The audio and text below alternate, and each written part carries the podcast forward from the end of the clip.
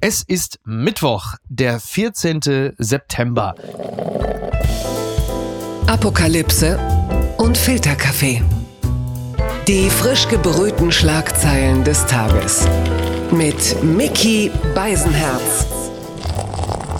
Einen wunderschönen Mittwochmorgen und herzlich willkommen zu Apokalypse und Filterkaffee, das News Omelette. Und auch heute blicken wir ein wenig auf die Schlagzeilen und Meldungen des Tages. Was ist wichtig?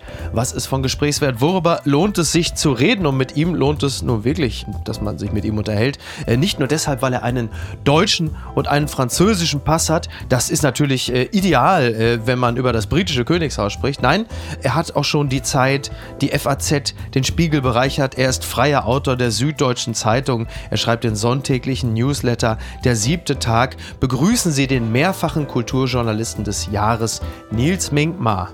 Hallo, guten Morgen, bonjour.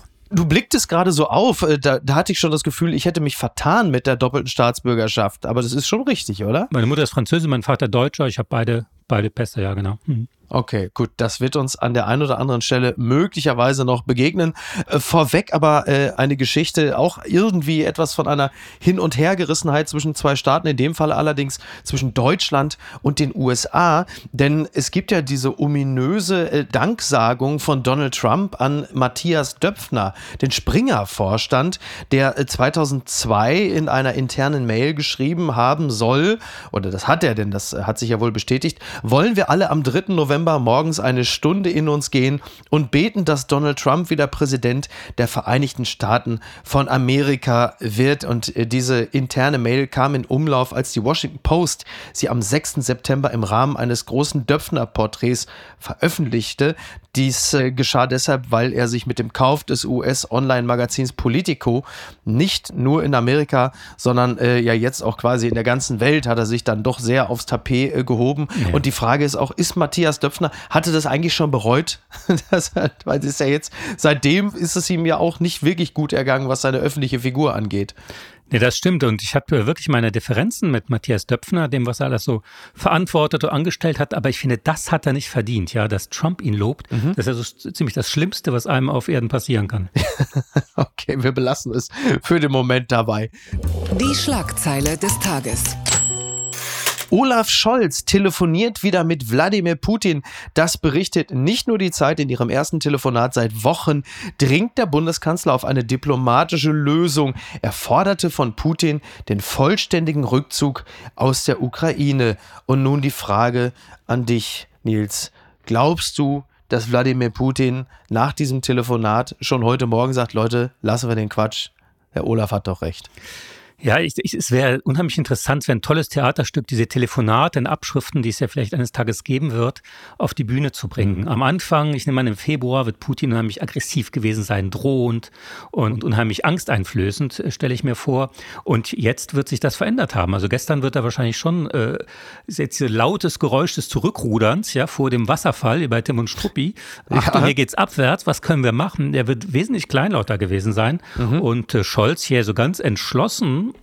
das ist natürlich schon eine ganz spannende Rollenverschiebung, die die beiden da haben. Ja, absolut. Also wir haben ja jetzt festgestellt oder wir glauben zu wissen, dass der Krieg in eine neue Phase eintritt. Äh, die Ukraine erobert Gebiete zurück von der Größe äh, des Bundeslandes, in dem du geboren bist, äh, des Saarlandes. Über dies gibt es mehrere Lokalpolitiker in Russland, die plötzlich öffentlich ähm, ja im Grunde genommen einen Prozess gegen Putin, ich glaube, es war Hochverrat fordern fordern. Also das heißt, es, es wagen sich vermehrt Leute aus der Deckung. Es ist so eine Art, äh, nennen wir es mal Götterdämmerung äh, spürbar. Und doch die Frage, äh, ist es so schlau in dieser Situation, ein Telefonat mit Putin zu führen? Denn dieser nutzt das natürlich schon wieder für interne Kanäle, um zu sagen, na guck mal hier, der Westen telefoniert mit mir, wir arbeiten da hier schon fast partnerschaftlich zusammen. Ja. Also was soll's eigentlich? Das ist eben die, die Linie, die, die Olaf Scholz eingeschlagen hat von Anfang an. Wir reden, äh, wir versuchen zwischen zwischen beiden Extremen irgendwo einen Mittelweg zu finden, äh, der Ukraine zu helfen, nicht zu kriegerisch, zu martialisch aufzutreten. Wir wollen nicht, dass deutsche mhm. Panzer da durchmarschieren. Und auf der anderen Seite, ähm, das ist schwer. Aber ich meine, die Bevölkerung ist auch so gespalten. Ja. Bei vielen Leuten ja. schlagen echt zwei Herzen in ihrer Brust, dass sie sagen, wollen nicht nochmal einen Krieg haben. Andererseits ist es natürlich das größte Verbrechen, das wir hier sehen. Der Überfall auf die Ukraine ist wahnsinnig schwer und Olaf Scholz, glaube ich, fährt da irgendwie auf Sicht, was diese atmosphärischen Kontakte mit diesem äh, mhm. Menschen angeht. Putin, der seine Zukunft eindeutig hinter sich hat. Also ja, den, glaube, er selber den, wird schon, gab ja auch so Gerüchte, dass er irgendwas sucht, äh, wo er ein schönes Ferienhaus so untertauchen kann. ja, derweil äh, kommt schon wieder die nächste Meldung, dass ein weiterer russischer Topmanager gestorben ist. Er ist beim Sturz von seiner Privatjacht gestorben. Es handelt sich äh, um den Manager Ivan Peschorin und äh, das war der Geschäftsführer der Far East and Arctic Development Corporation und somit Leiter für die Erschließung der Bodenschätze in den arktischen Gebieten Russlands. Ähm, ich habe immer gedacht, da werden die Leute eh hingeschickt, die jetzt äh, Putin feindlich sich äußern. Und da muss man schon sagen, also ich glaube, mehr Pech mit Männern hatte nur Ingrid Steger. Ne? Also wie viele Top-Manager sind denn schon, äh, das ja. ist ja unglaublich, oder? Ja, das ist äh, wahrscheinlich so eine völlig paranoide Stimmung, dass vielleicht auch Unfälle darunter sein mögen, aber jeder denkt, das war auf jeden Fall ein Mord. Und wer dahinter ist, das ist wahrscheinlich jetzt so eine Art Hotel-Lux-Atmosphäre wie im Stalinismus, dass man nicht mehr weiß, ah, ja. wer ist eigentlich morgen noch beim Tisch dabei und bei der Besprechung. Ja. Das hört sich so nach Ende eines Regimes an, finde ich. Nochmal einmal zurückkommt auf die, auf die Waffenlieferungen. Da ist es ja nun so, dass die Ukraine sich wieder einmal enttäuscht gezeigt hat, weil die Deutschen sich weigern, Panzer zu liefern. Olaf Scholz lässt sich ja so zitieren, also dass das alles in enger Abstimmung mit den Verbündeten äh, geschieht und deshalb gibt es da diese deutschen Alleingänge nicht. Derweil meldeten sich die USA öffentlich und haben gesagt, du, ähm, da kann jeder für sich selbst entscheiden, wie er vorgehen will. Und plötzlich äh, war Olaf Scholz, der sich eigentlich hinter den Partner verstecken wollte, stand dann da ein bisschen alleine da und ähm, eigentlich heißt es, nein, nein, ist kein Problem. Also wir sind dir gar nicht böse, wenn du entscheidest, äh, Waffen zu liefern, auch schwere. Mach das ruhig, du musst dich nicht mit uns abstimmen. Und das bedeutet jetzt für Olaf Scholz was? Ist kommunikativ unheimlich schwierig. Also weil Deutschland macht ja unheimlich viel mehr als, als je zuvor. Hat mhm. sich da komplett äh, in der SPD, hat wirklich so eine 180-Grad-Kehre gemacht, ja Handbremse gezogen, Schleuder äh, zurück, alles. Und trotzdem steht er da als der Zauderer und Zögerer. Ne? Das ist ganz schwer. Ich glaube, die Leute wollen schon so einen, der sehr bedächtig agiert in so einer Lage. Das ist einfach die deutsche pazifistische Tradition. Auf der anderen Seite hat er eigentlich nur Scherereien mit diesem Kurs. Ja, Osteuropa, mhm. die Ukraine äh, lachen ihn mehr oder weniger offen aus. Und dennoch gibt es ja viele auch in der SPD, die sagen, du Kriegstreiber und Waffenentspannungsgebiete und naja. so weiter. Also er hat es von beiden Seiten nicht leicht. Ich möchte nicht tauschen. Es gibt sie noch. Die gute Nachricht. Lauterbach rechnet mit baldigem Start mit zugelassenem neuen Präparat. Das berichtet NTV. Gesundheitsminister Karl Lauterbach wirbt für wirksame Wirkstoffe im Kampf gegen die Pandemie. Ja, es geht ja um den zugelassenen neuen äh, Wirkstoff, der an die Virusvariante BA5 angepasst ist. Zitat, wir werden wahrscheinlich in der nächsten Woche bereits den Impfstoff zur Verfügung stellen. Das sagte der SPD-Politiker am Dienstag am Rande eines Israel-Besuchs in Rehovot bei Tel Aviv. Zur genauen Zahl der Dosen könne er erst in ein paar Tagen etwas sagen. Und die Frage ist, das, was derzeit sich in äh, London aufbaut an Schlangen, um die Queen zu besichtigen, ein letztes Mal. Glaubst du, mit einem ähnlichen Andrang ist zu rechnen, wenn es um die Impfung geht, äh, speziell was BA5 angeht? Och, ich glaube, die älteren Mitbürger, ich würde mich fast schon dazu zählen. Ich glaube schon, dass, dass man äh, gut beraten ist, das auch äh, mitzunehmen. Aber es ist insgesamt ist dieses ganze Thema so unübersichtlich geworden und so kleinteilig. Und äh, man erwartet ja auch wieder schon so neue Wellen. Mhm. Es ist sehr rätselhaft. Und für Lauterbach war dieser Wechsel ins Ministerium war schon auch ein ganz großes Risiko irgendwie. Ja. Ich habe es mir immer so unheimlich schwer vorgestellt, Gesundheitsminister zu sein. Ja, ist es eigentlich so, ähm, also wir haben das ja bei Karl Lauterbach schon erlebt, dass er aufgrund einer extremen Aufdünung äh, von, von Twitter-Wut mhm. auch schon mal das eine oder andere Gesetzesvorhaben zurückgenommen hat. Bestätigt das auch ein bisschen das, was Kevin Kühnert äh, zuletzt auch gesagt hatte, als er sich von Twitter, zumindest zwischenzeitlich muss man ja sagen, zurückgezogen hat, dass Twitter auch bei ihm zu einer verzerrten Wahrnehmung der Gesellschaft geführt hat? Gilt das bis zu einem gewissen Grad auch für Karl Lauterbach? Ja, bestimmt. Twitter hat diese Eigenschaft. Deswegen ist es ja das perfekte Journalistenmedium, weil man da so komplett in so eine Manie und so eine Paranoia sich so mhm. reinsteigert. Das ist ja fürs Schreiben manchmal ganz gut. Für die Gestaltung von Politik weiß ich es nicht genau. Allerdings finde ich, als Politprofi müsste man es schon beherrschen. Also sich ja. so zurückzuziehen, finde ich etwas unsportlich. Äh, muss ich sagen, Habeck hatte sich auch mal zurückgezogen, dies und das. Also man bräuchte da schon Berater. Es gibt ja Leute, die das richtig gut können und äh, mhm. die müsste man sich dann vielleicht an die Seite holen, weil es gehört schon irgendwie dazu. Also ich, dass man sich so ganz vom Acker machen kann, finde ich, geht auch nicht. Der höchst geschätzte Kollege Corbinian Frenzel vom Deutschlandfunk Kultur, liebe Grüße, Studio 9, sehr, sehr empfehlenswert, jedes Mal wieder. Ja. Äh, der insinuierte ein bisschen, dass es vielleicht auch bei Kevin Kühnert so war, dass er sich im Grunde genommen über das Indie-Medium Twitter äh, nach oben geboxt hat in höchste Sphären. Immerhin ist er mittlerweile SPD-Generalsekretär, also hat Reichweite geschaffen über Twitter. Und jetzt, da er eher über die klassischen Medien kommunizieren kann, braucht er es auch nicht mehr. Ist es möglicherweise auch Teil der Wahrheit? Ja, klar, Twitter kann schon hart sein. Ne? Es ist ja, äh, du bist ja auch da, ist ja manchmal echt Straßenkampf. Das ist richtig. Aber ich finde, man muss es schon gut können. Äh, es gibt ja auch ganz tolle. Ich finde auch Hillary Clinton zum Beispiel, obwohl sie hat nicht gewonnen, aber ihr Twitter-Game ist super und äh, ich finde, es gibt äh, ganz tolle Spitzenpolitiker, die ja. sich da echt gut schlagen. Ich finde, das muss schon der Maßstab sein. Also er soll schon, er soll schon zurückkehren. Ja, äh, bin ich auch absolut dafür. Ich finde nämlich tatsächlich, dass äh, Kevin Kühnert äh, nicht nur bei Twitter generell ein sehr, sehr guter Rhetoriker ist. Das ist übrigens als Generalsekretär der SPD vermutlich auch nicht die schlechteste Voraussetzung, gerade in diesen Zeiten, wo wir von tollen Rhetorikern sprechen. Wie komme ich jetzt zu Wolfgang Kubicki? Na, ich mache es einfach mal so, denn der äh, hatte unter anderem die Frage gestellt bezüglich Karl Lauterbach, den eben schon angesprochenen. Was hat der Mann vom Leben? Außer Corona, denn es war so, es gab den Landesparteitag der FDP in Hamburg und da war natürlich Wolfgang Kubicki wieder voll in seinem Element. Und er sagte da unter anderem über äh, Karl Lauterbach, ich äh, zitiere an der Stelle, der Mann ist kein Salz, der Mann ist kein Zucker, trinkt keinen Alkohol, hat keine Freundin. Mein Gott, was hat der Mann vom Leben? Außer Corona. Ja, ist das eine faire Betrachtung von Karl Lauterbach? Und die Frage ist natürlich auch, ist Karl Lauterbach die Nemesis von Wolfgang Kubicki? Was, was sieht der Mann in Karl Lauterbach, das ihn regelmäßig so triggert? Ja, Kubicki ist äh, unfair an dieser Stelle und das ist auch genau seine Rolle in der Öffentlichkeit. Ich bin da irgendwie auch Fan, weil äh, Kubicki immer so daneben haut und wo alle, wir sind ja alle bemüht, uns zu verbessern und, und gute Menschen zu werden, an, mhm. an uns zu arbeiten, ja. uns zu optimieren. Ja. Und Kubicki sozusagen lässt dem immer so regelmäßig die Luft raus ja. und sagt, mir doch wurscht, liebe Leute, ich will das so und so mhm. und ich will meinen Fun. Er steht ja jetzt auch nicht für ein großes politisches Lebenswerk, dass man irgendein Gesetz mit ihm verbindet oder dass er irgendwelche irgendwelche besonderen Meriten hat, aber er hat ja diese, was ja in Deutschland ein ernstes Land, protestantisch geprägt immer, er hat immer diese Art zu sagen, ach, jetzt kommen äh, seine Freundschaft mit Jürgen Möllemann äh, und mhm. seine unendlichen äh, Affären und Dinger. Ich freue mich immer, wenn er auftritt, das kann man natürlich überhaupt nicht glauben. Also Karl Lauterbach hat ja viele Qualitäten und sowas, aber ich musste auch lachen, als ich den Satz gehört habe.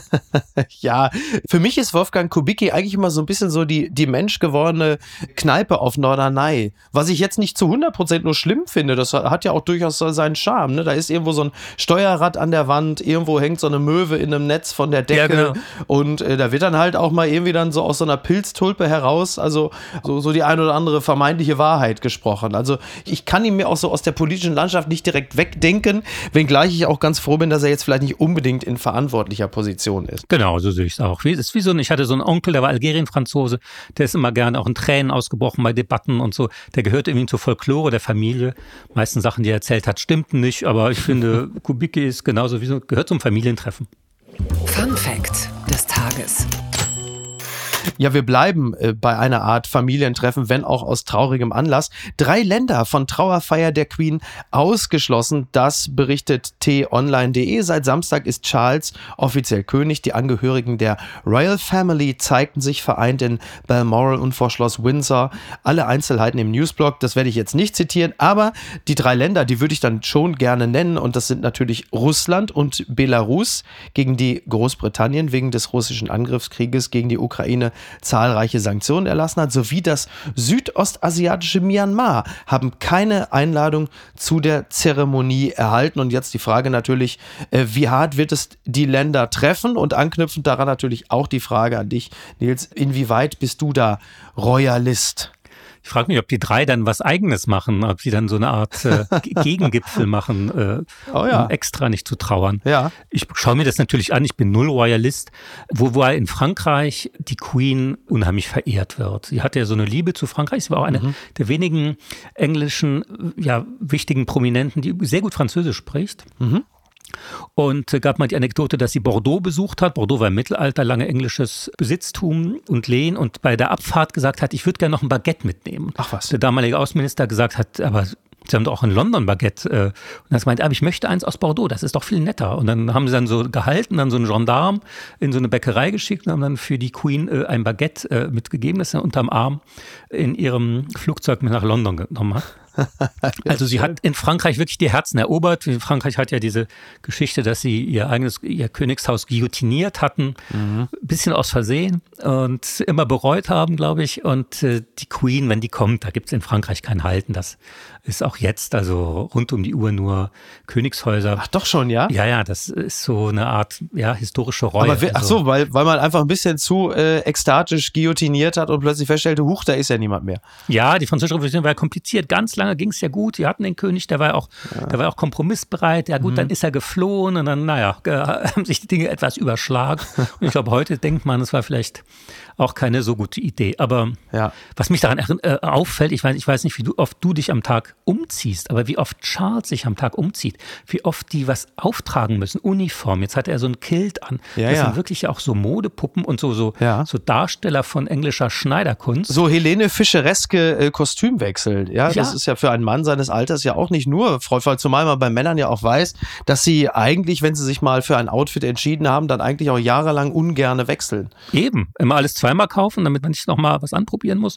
Aber er muss ja mehrfach am Tag da irgendwie weiß Uniform, blau Uniform, was weiß ich. Äh, das ist schon eine faszinierende Kultur. Mhm. Und ich selber sammle auch, äh, wie viele Journalisten, äh, Schreibwaren und Füller. Und ich habe aber schon lange jetzt die Beobachtung gemacht, dass das britische Zeug wirklich nichts taugt. Dass ah, diese britische Füller wirklich nicht, nicht gut schreiben und dass er jetzt die ganze Zeit so flucht, weil die Dinger so Kleckse machen. Das finde ich, das ist so typisch, typisch Charles. Ach, das ist ja interessant. Also da ist jetzt natürlich sowieso, also in, in London jetzt jetzt, da die Queen dort ähm, man die Gelegenheit bekommt, Abschied zu nehmen bis zum 19. September, da ist ja jetzt natürlich der ganz große Tourismus angesagt. Da wird es Schlangen geben. Da sind Leute teilweise, die 30 Stunden warten. Also da muss man natürlich auch sagen, Leute, bleibt doch bitte vernünftig. Hier geht es ja nicht um ein paar neue Nike-Sneakers. Es ist ja nur die Queen. Da muss man jetzt ja nicht 30 Stunden lang da. Aber da, da wirklich, also da bereiten sich manche auf einen Dekubitus vor oder da wird in Flaschen gepickelt. Also das ist ja, da ist ja wirklich der absolute Ausnahmezustand. Ja, da merkt man, was denen so fehlt. Nicht? Ist auch eine gute Ablenkung. Sie haben es ja wirklich nicht leicht mit ihrem Brexit und äh, ihren politischen Parteien und ihrem Personal und so. Manchmal tun die mir echt auch leid. Das hat mich überrascht eklatantes Versagen. Fabio De Masi tritt aus Linkspartei aus. Das berichtet die Hamburger Morgenpost. Es ist der nächste Rückschlag für die Hamburger Linkspartei. Der frühere Bundestagsabgeordnete und Finanzexperte Fabio De Masi hat am Dienstag seinen Austritt erklärt. Der 42-Jährige teilte kräftig gegen seine ehemalige Partei aus und sagte, auch er selbst sei damit gescheitert, seinen Teil zu leisten. Er sagte, äh, für das eklatante Versagen der maßgeblichen Akteure in dieser Partei möchte er nicht mehr in Verantwortung genommen werden, die eine große Mehrheit der Bevölkerung im Stich lassen, die eine Partei braucht, die sich für soziale Gerechtigkeit und Diplomatie überzeugend engagiert. Ja, da, damit reiht er sich natürlich ein in, in, einige prominente Namen, die sich gerade abwenden. Also gerade eben Ulrich Schneider, der Chef des ja. Paritätischen Wohlfahrtsverbandes, hat seinerseits auch gesagt, er hat keine Lust mehr.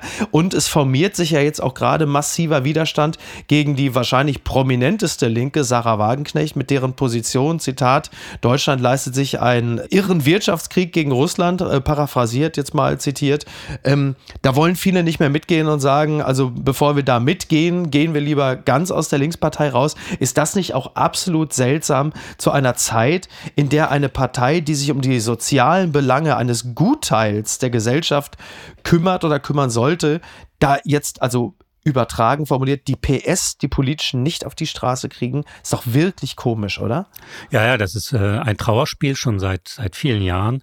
Ähm, in Frankreich geht es ja so weit, dass der Wunsch nach, nach einer starken Linken oh ja. sogar dazu führt, dass man diesen äh, sehr merkwürdigen Herrn Mélenchon duldet und seine Politsekte mhm. auch unterstützt, weil man sagt, wir brauchen da irgendwas an der Stelle. Wobei es ganz interessant ist, dass die alten Kommunisten in Frankreich wieder so zurückkommen mit so einem, ja, mit so einem Lifestyle, mit so einem gar nicht so einem identitären Kommunismus, sondern sagen, wir wollen wieder mhm. äh, Spaß am Leben haben, wir wollen wieder äh, Freude haben an Festen, an Straßenfesten, an proletarischer Kultur, an einem schönen Glas Wein mhm. und nicht alles verbieten. Also ich glaube, da tut sich was und ich hoffe, dass es bei der Linken sich auch sowas wieder so eine Art fröhliche, ja, so eine fröhliche Revolte äh, gibt, jetzt, ja. zumindest in Argumenten und kulturell. So Klaus Ernst mäßig? Naja, die sind halt, ich meine, Putin zieht ihn halt den Stecker. Das kann man, glaube mhm. ich, das führt ja. nirgends hin. Das ist ja äh, Mithilfe zum Genozid, wenn man den unterstützt. Ja. Ich glaube, da ist Schluss. Also wer jetzt so immer noch auf Putin-Ticket ist, hat echt den, den Schuss nicht gehört. Aber na, trotzdem, wie, wie du es genau gesagt hast, der Bedarf ist da nach all den Jahren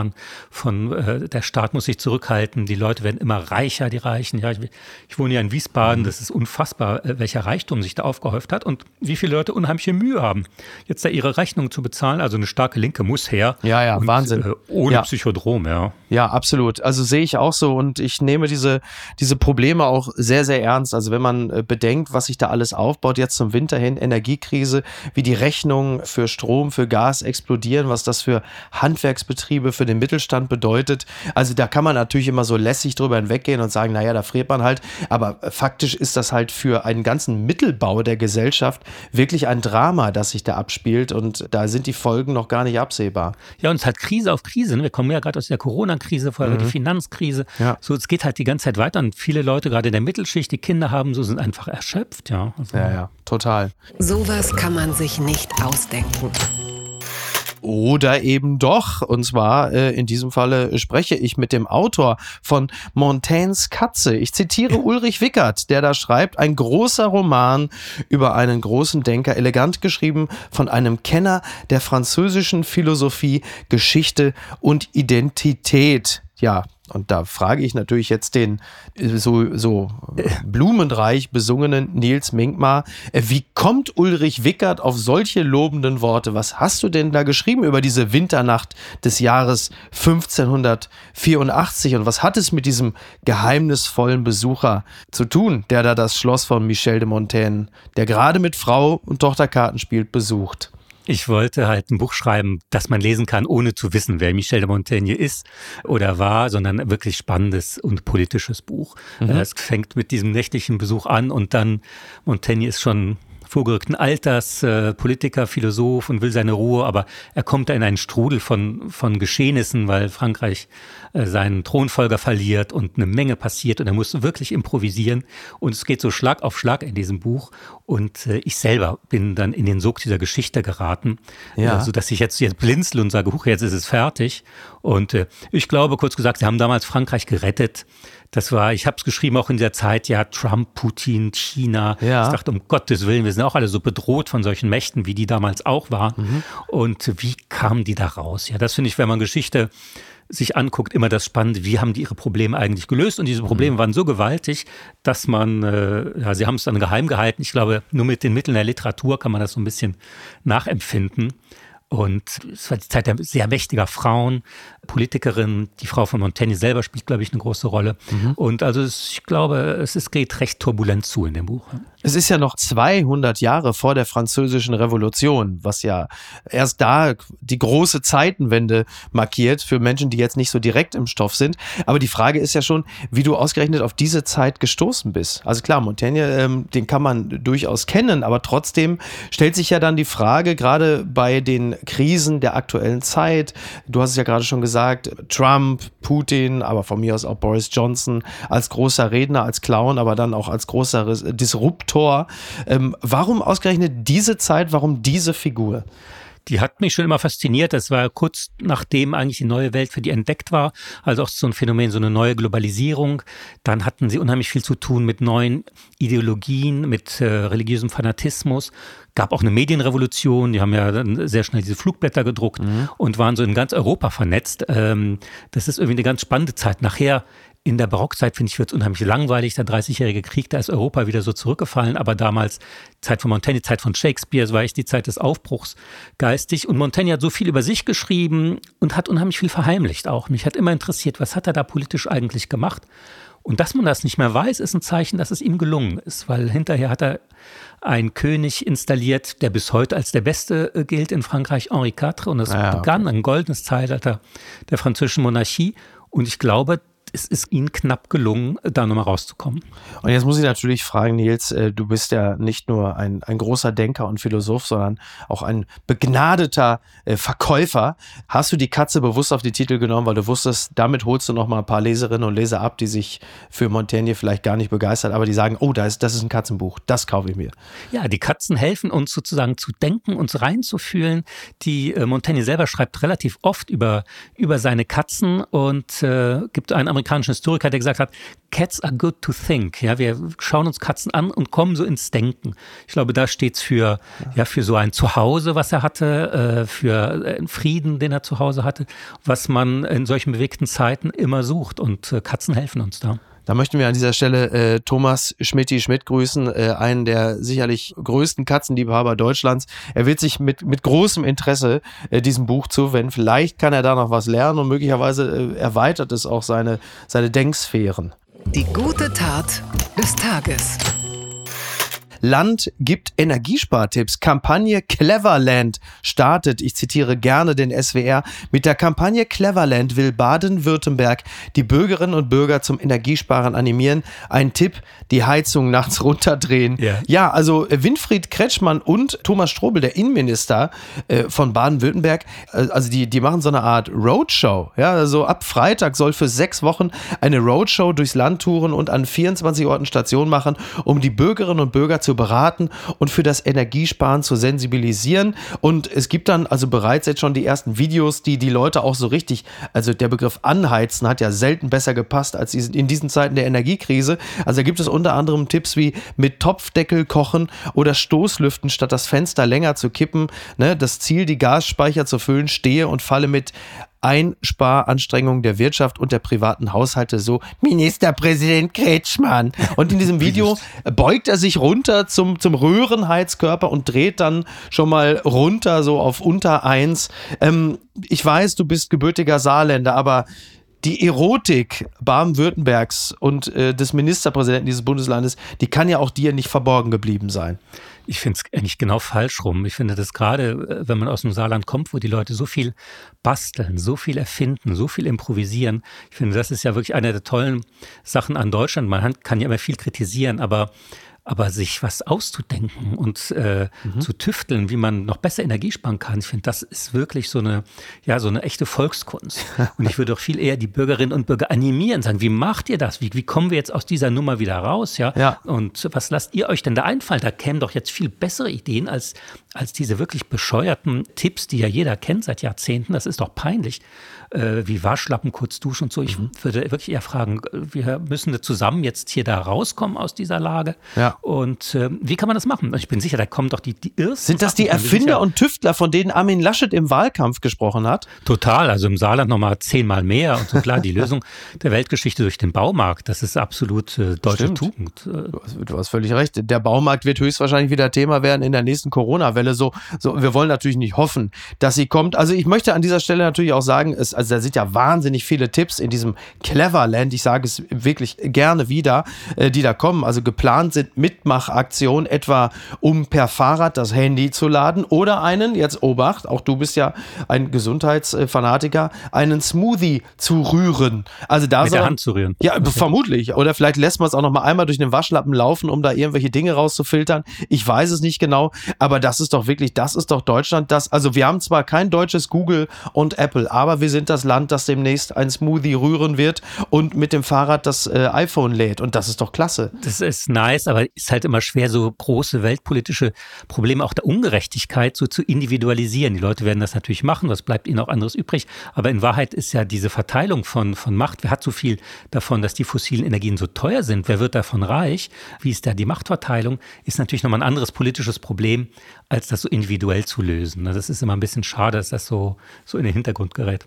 Ich möchte an dieser Stelle trotzdem, falls die Leute jetzt wirklich völlig elektrisiert und ekstatisch sind, also es gibt äh, Termine von Cleverland, äh, unter anderem am 24. September in, in Bruchsal auf dem Otto-Oppenheimer Platz oder natürlich auch am 28. September in Pforzheim auf dem nördlichen Marktplatz. Also von Wiesbaden aus ist man doch wahrscheinlich in zwei Stunden dort, oder? Ich könnte mal hinfahren, ja, auf jeden Fall. Hauptsache, du fährst ja nicht mit dem Auto hin. Nee, ich habe gar keinen Führerschein. Also von Wiesbaden, Wiesbaden war ja lange abgeschnitten jetzt vom Bahnverkehr. Es ist immer schwer, hier wegzukommen. Es ist auch sehr schön in Wiesbaden, muss man sagen. Man, will, man möchte nicht weg, aber mhm. wenn man weg will, dann ist es schwierig. Ist schwierig. Das hat mich traurig gemacht. Jean-Luc Godard ist gestorben. Die Zeit schreibt der Bilderrevolutionär. Der Filmemacher Jean-Luc Godard ist tot. Sein Leben lang hat er bildgewaltig gegen den Konsumterror und für eine Kulturrevolution durch das Kino gekämpft. Ja, der Mann war natürlich auch absoluter äh, Profi in Sachen Timing und äh, insofern äh, ist er natürlich äh, zum denkbar günstigsten Zeitpunkt gestorben, denn äh, ich habe den Halbfranzosen Nils Minkmar zu Gast, der ja nun auch als äh, mehrfacher Kulturjournalist sich mit der Figur Jean-Luc Godard auseinandergesetzt hat und mit welchem Gefühl mir gerade hier begegnet. Ja, ich war nie so ein großer, ich war immer, immer, immer das äh, Team Truffaut, also ah, ja, okay. Godard war mir immer ein bisschen zu, zu ernst und aber avantgardistisch. Ja, ist natürlich ein Genie des 20. Jahrhunderts, da gibt es jetzt keine Frage. Ich hatte hm. ihn mal am Telefon, ja. in meiner, als ich noch jung und unbedarft war für Roger Willemsen und jemand hatte uns die Nummer seiner Produktionsfirma gegeben mhm. und in der Mittagspause habe ich angerufen und da war er selber dran. Ich hoffte auf eine Sekretärin, aber ich habe ihn natürlich direkt erkannt ja. und der ging ja nie ins Fernsehen, hat nie irgendwelchen mhm. Blödsinn gemacht und dann habe ich gesagt, hm, ich komme aus einer deutschen Talkshow, hier Roger Willemsen, in Hamburg wollen Sie nicht vorbeikommen, hat mein junger Mann, verstehe ich das richtig, Sie laden mich ein ins Fernsehen, ins deutsche Fernsehen und eine Reise nach Hamburg anzutreten. Ja. Während er das sagt, kam ich mir schon so komplett bescheuert vor. Ich dachte, ja, das fasst gut ja. zusammen. Er hat gemeint, das ist aber rührend und hat er gleich aufgelegt. Oh nein. Also er ist schon eine ganz eigene Liga. Ich denke, man kann nur vergleichen mit Tarantino in dieser Dimension, mhm. die Kunst zu revolutionieren jetzt persönlich oder politisch, äh, so würde ich jetzt auch nicht alles auf die Goldwaage legen. Ja, nee, das sollte man, das sollte man wahrscheinlich nicht machen. Genau, er war natürlich Tarantino ungefähr 30 Jahre voraus, was seine, was seine Bildsprache anging, was die Montagen ja. anging, Jump Cuts. Also, ich meine, außer Atem bis von 1960 und ist äh, ein Film, ja. der, äh, um es mal so zu sagen, auch heute immer noch problemlos guckbar ist, mit dem ja auch noch recht jüngst verstorbenen Jean-Paul Belmondo, der ziemlich genau jetzt seit einem Jahr verstorben ist. Er ist, glaube ich, auch im September letzten Jahres mit 88 verstorben. Also auch da geht in gewisser Hinsicht eine Zeit zu Ende. Ganz weit vorne. Ich zitiere noch Sora News 24 Spoons in bowls that use electricity to make food taste saltier to go on sale in 2023. Take this news without a grain of salt. Ja, wir hatten hier schon mal bereits drüber berichtet. Im April ähm, gab es schon die Meldung, dass es demnächst also Chopsticks, also so Stäbchen geben wird, die dafür sorgen, dass das Essen, was man zu sich nimmt, salziger schmeckt. Das hat einfach was mit so ganz leichten Stromstößen zu tun, dass okay. die, ja, ja, das, da gibt's dann so kleine Reaktionen und daraufhin schmeckt das Essen für uns dann salziger. So muss man also kein zusätzliches Salz hinzufügen. Es werden also eigentlich eigentlich auch wirklich die perfekten Stäbchen für, also ich sag mal, also Rosenza Sale, also da kann ich auch mein Sushi und Sashimi essen. Also das ist äh, für Karl Lauterbach, also wenn, sagen wir, nehmen wir mal an, Wolfgang Kubicki würde zum Jubiläum der, sagen wir mal, 25. Schmähung von Karl Lauterbach das Bedürfnis empfinden, ihn mit einem Geschenk zum Jubiläum zu bedenken, dann wäre das möglicherweise genau das Richtige. So ein Löffel oder Chopsticks oder so eine Bowl, die dann mit so ganz leichten elektrischen Stromstößen dafür sorgen, dass Karl Lauterbach nicht nachsalzen muss. Das wäre doch wirklich toll, oder? Ja, ja, ich sehe schon bei Tim Hensler und Tim Melzer sitzen und da so äh, Blindverkostung machen, ob das jetzt wirklich die salzigen Chopsticks sind oder ganz normale Chopsticks und sowas. Ich misstraue dem irgendwie so ein bisschen. Ich habe auch nichts gegen ein bisschen Salz, also Mhm. Wahnsinn. Wobei die Vorstellung, Karl Lauterbach Stromstöße zu verpassen, dürfte wahrscheinlich der endgültige Impuls sein. Weswegen. Nicht, dass er dran an dem Regler so ein bisschen Dinger dreht, ja. ja, ja oh man Gott. weiß es nicht genau. Ähm, ja, Nils, ich bedanke mich ganz herzlich. Wir haben es äh, zumindest für den heutigen Tag hinter uns. Ich äh, verweise nochmal äh, wirklich in aller Vehemenz auf das Buch Montaignes Katze. Vielen und Dank. danke dir sehr, dass du bei uns zu Gast gewesen bist und äh, würde mich sehr freuen, wenn du mal wiederkommen würdest. Sehr gerne und äh, dir noch einen schönen Mittwoch. Dankeschön. Oh, und an dieser Stelle möchte ich es nicht versäumen, dem äh, Geburtstagskind des Tages, allerdings des vorvergangenen Tages, ganz, ganz herzlich zum Geburtstag zu gratulieren. Hannah Marahil, eine Frau, die unsere Produktion mit Charme, mit Witz, mit organisatorischem Geschick und einer unglaublichen äh, Female Power versieht. Vielen, vielen Dank, Hannah. Wie schön, dass es dich gibt. Und äh, ja, jetzt kann man es ja langsam wieder sagen, ne? Bleibt gesund. Jetzt, jetzt langsam lohnt sich's wieder. Auf jeden Fall. Vielen Dank. Ciao. Ciao, ciao. Apokalypse und Filtercafé ist eine Studio Bummens Produktion mit freundlicher Unterstützung der Florida Entertainment. Redaktion Niki Hassania. Executive Producer Tobias Baukhage. Produktion Hannah Marahiel. Ton und Schnitt Niki Fränking. Neue Episoden gibt es immer montags, mittwochs, freitags und samstags. Überall, wo es Podcasts gibt. Stimme der Vernunft und unerreicht gute Sprecherin der Rubriken Bettina Rust.